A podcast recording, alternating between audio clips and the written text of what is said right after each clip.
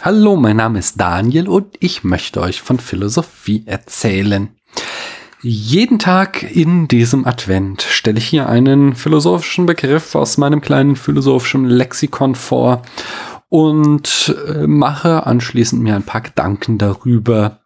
Das mache ich, indem ich mehr oder weniger lose vor mich hinspreche, legt also bitte nicht jedes meiner Worte auf die Goldwaage und widerspricht mir gerne. Und hinter dem zehnten Türchen findet ihr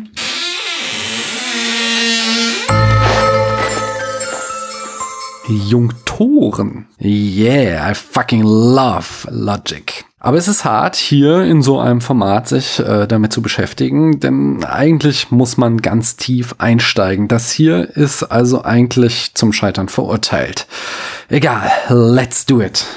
Das Lexikon sagt, Jungtor vom lateinischen jungere verbinden Oberbegriff für die logischen Partikeln der Aussagenlogik. Mit ihrer Hilfe lassen sich aus Sätzen der aussagenlogischen Sprache durch Junktion neue, komplexere Sätze bilden. Ich habe irgendwie diesmal kein Ende markiert. Ein einstelliger Junktor ist die Partikel nicht, die aus einer Aussage A ihre Verneinung nicht A erzeugt.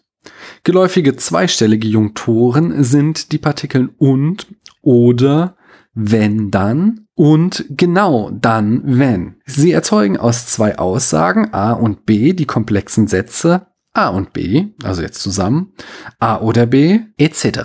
Zuweilen verwendet man auch die sogenannten Negatkonjunktionen weder noch. Die Bedeutung der Junktoren wird in der aussagenlogischen Semantik in Anlehnung an die Alltagssprache jedoch nicht in strenger Übereinstimmung mit ihr durch die Angabe von Wahrheitsbedingungen bestimmt.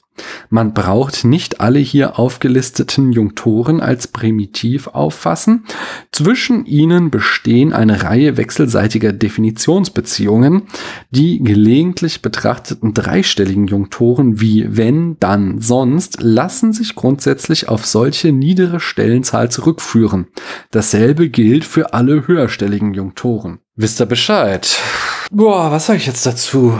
Junktoren sind also die Elemente, die aus einfachen Aussagen komplexere machen. Spannend ist, dass solche Junktoren oder komplexeren Aussagen durch Junktoren verbundene komplexere Aussagen, also Junktionen, oder? Jedenfalls, dass die verschiedene Wahrheitsbedingungen haben. Äh, Sätze mit einem und sind nur wahr, wenn beide Satzteile wahr sind. Sätze mit einem oder sind wahr, wenn ein Satzteil wahr ist. Wenn dann Sätze sind nur dann falsch, wenn der Vordersatz wahr und der Hintersatz falsch ist. Und das wiederum führt zu einem schönen Lügnerparadoxon. Ihr kennt alle das einfache Lügnerparadoxon, nehme ich an. Ich lüge jetzt gerade. Wenn der Satz wahr ist, dann lüge ich jetzt gerade. Wenn ich jetzt lüge, ist der Satz wahr. Womit ich wiederum lüge. Also das, der Satz lässt sich nicht auflösen. Sehr merkwürdig finde ich übrigens immer die Variante, ein Kreter sagt, alle Kreter lügen. Denn ich erkenne hierin nicht das Paradoxon, denn wenn der Kreter lügt, dann lügt er halt eben und alle anderen nicht. Und wenn er die Wahrheit sagt, dann wird's schwierig. Aber das Besondere an einem Paradoxon ist ja, dass es sich in keiner Variante auflösen lässt. Und beim Kreter-Lügen-Paradoxon gibt es ja eine Variante, die sich auflösen lässt. Nun denn, wenn ich jetzt das Lügenparadoxon als konditional formuliere, nämlich, wenn dieser Satz wahr ist, dann ist der Mond aus grünem Käse, dann wird's richtig spannend. Wir würden nämlich sagen, dass beide Satzteile falsch sind. Aber zur Definition eines Konditionals gehört, dass wenn beide Satzteile falsch sind, der gesamte Satz wiederum wahr ist wenn wir zum Beispiel den Satz haben, wenn Mäuse zum Mond fliegen, dann sind Elefanten kariert. Ne? Da sind beide Satzteile falsch. Damit ist der gesamte Satz wahr, nämlich weder fliegen Mäuse zum Mond, noch sind Elefanten kariert, ist ja die gesamte Aussage des Satzes. Um falsch zu sein, müsste bei dem Paradoxon also der Vordersatz richtig, der Hintersatz falsch sein. Ein Beispiel dafür wäre, wenn es den menschengemachten Klimawandel gibt, dann wird es immer kühler werden.